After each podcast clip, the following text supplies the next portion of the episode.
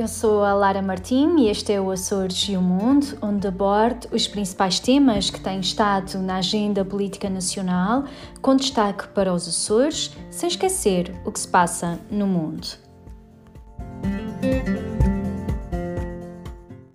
E uh, começo por uh, destacar o dossiê da base das lajes. Uh, este é um tema que é recorrente nós abordarmos na Assembleia da República, acima de tudo questionando os seus ministros nas várias audições, mas também uh, assinalando preocupações com o dossiê, com a apresentação de iniciativas. Uh, a realidade é que o dossiê da base das lajes ainda está longe de estar resolvido e a pandemia eh, veio também adiar aqui um conjunto de iniciativas, um conjunto de ações e é por isso que apresentámos mais uma iniciativa a recomendar ao Governo da República o reforço do diálogo com os Estados Unidos da América em matéria de descontaminação e medidas de prevenção de riscos ambientais. Eh, nós consideramos e, continuamos a considerar que é urgente a resolução total e completa de todas as situações que representem um passivo ambiental, independentemente de apresentarem ou não risco para a saúde pública. E a realidade é que o último relatório de análise e acompanhamento dos trabalhos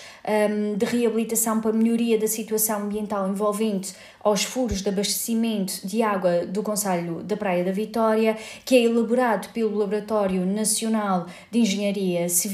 refere que no ano 2020 não houve qualquer ação por parte dos Estados Unidos da América em termos de descontaminação e que há uma degradação da qualidade da água em dois uh, dos locais identificados e, portanto, é necessário efetivamente uma ação uh, neste âmbito e não se pode adiar mais um, estas eh, questões ligadas a estes processos de acompanhamento e evolução ambiental na Ilha de. E por isso nós recomendamos ao Governo que desenvolva todos os esforços para, para a urgente retoma uh, da monitorização e ações de reabilitação, que implemente também a realização de reuniões periódicas de peritos portugueses e norte-americanos para encontrar uh, soluções para as situações que ainda estão pendentes, que explore também soluções junto dos Estados Unidos que permitam uma ação eficaz na vertente de prevenção de acidentes ambientais e que reforce os mecanismos de informação e transparência. Este é um aspecto que nós temos vindo a reivindicar ao longo dos anos, porque é fundamental que a população saiba o que é que está a ser feito, conheça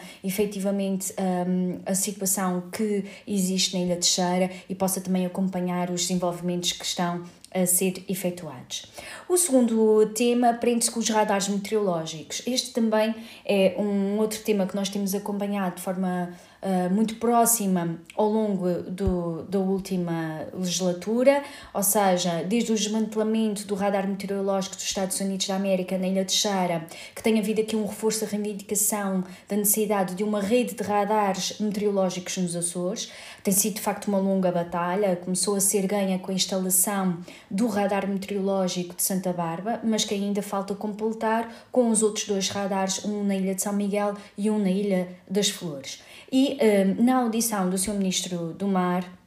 na minha intervenção, eu tive a oportunidade de recordar que um, na última audição que nós tivemos no final do ano passado, o ministro Serrão Santos tinha de facto mencionado que o Ministério do Mar apresentou uma proposta de acesso aos fundos do Plano de Recuperação e Resiliência para a concretização dos radares meteorológicos a construir nas ilhas de São Miguel e eh, das Flores. Um, e, portanto, eh, sem dúvida que a garantia deste financiamento é uh, muito importante, dado que a criação desta rede de radares trará, sem dúvida, mais instrumentos para a salvaguarda de todos os açorianos na, nas nove ilhas. E, uh, em resposta, o Sr. Ministro confirmou de facto que está inscrita uh, no. As verbas estão inscritas no Plano de Recuperação e Resiliência, são 6 milhões de euros para os radares dos Açores e uh, também me salientou que tem intenção de avançar com esse projeto, que é sem dúvida necessária à segurança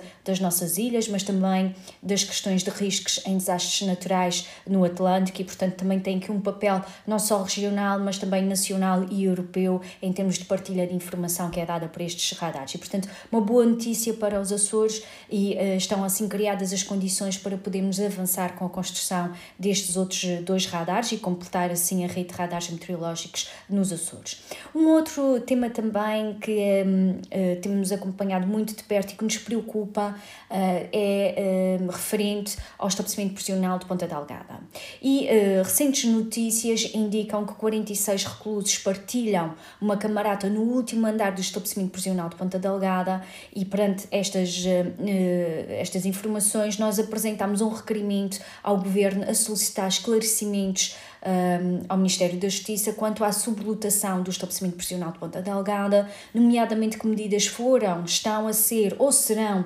tomadas para garantir aos reclusos deste estabelecimento prisional condições dignas, compatíveis com os valores e princípios que orientam a execução de medidas de coação e de penas de prisão em Portugal. Além disso, e dado que temos um, reiteradamente chamado a atenção para a necessidade de o Governo acelerar a segunda fase da construção do novo estabelecimento prisional de São Miguel para garantir as condições mínimas de dignidade que são devidas a todos os seres humanos, nós também questionamos ainda sobre quais os mecanismos que o Governo irá utilizar para acelerar a segunda fase do processo de construção do novo estabelecimento prisional de São Miguel, tendo em conta a absoluta necessidade de recuperar o atraso verificado que ocorreu devido também a sucessivos recursos no processo de concurso relativo à primeira fase uh, da obra e, uh, sem dúvida, também considerando a urgência de se poder avançar com esta obra, dada a dimensão humanitária que este assunto envolve. E, portanto, este é um dos temas que nós também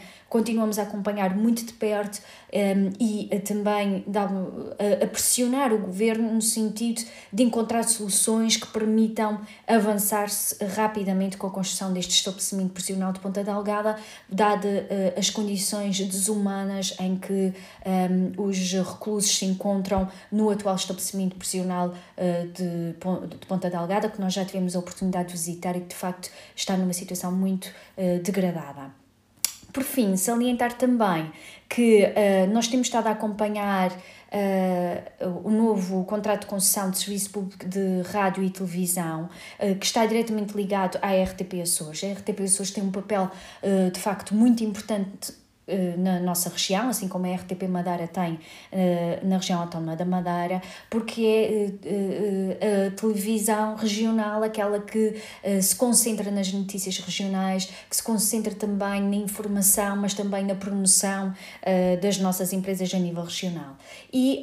no contrato de concessão de serviço público de rádio e televisão, que está em vigor desde 2015, é permitida excepcionalmente a publicidade comercial nos serviços de programas especiais destinados às regiões autónomas um, e, portanto, este é um aspecto uh, que, era, que, é, que é importante porque permite às pequenas empresas, às médias empresas, às grandes empresas da região, uh, mas acima de tudo permite àquelas mais pequenas poderem uh, promover os seus produtos, os seus serviços na RTP Açores e focar-se no, no seu público-alvo, no seu, no seu mercado, que é o mercado regional.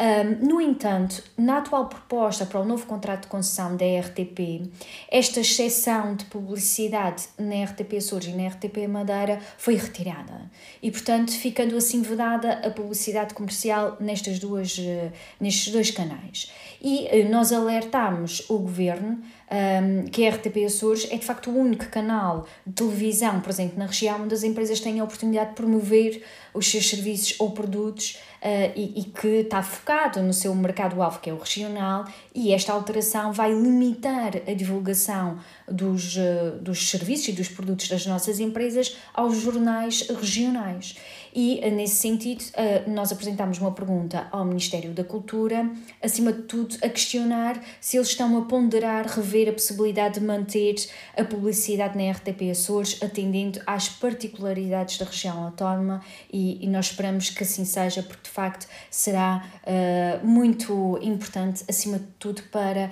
as nossas empresas regionais poderem promover os seus produtos e os seus serviços uh, neste canal de comunicação, que acaba por ser um canal muito importante a nível regional, porque é aquele que foca, digamos assim, uh, tudo aquilo que tem a ver com os Açores.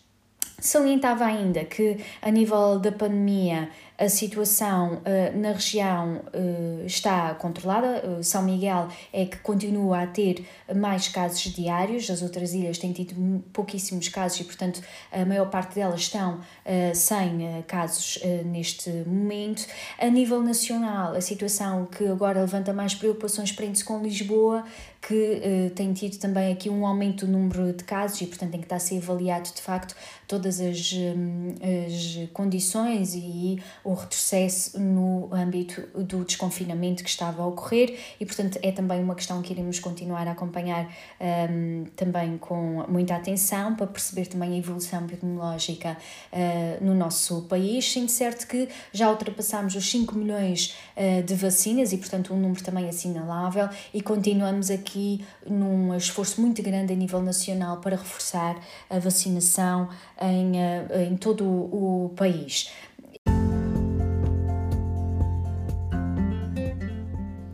Este foi o Açores e o Mundo. Eu sou a Lara Martim e continuo a acompanhar este podcast para ficar a par das novidades sobre os Açores, sem esquecer o mundo.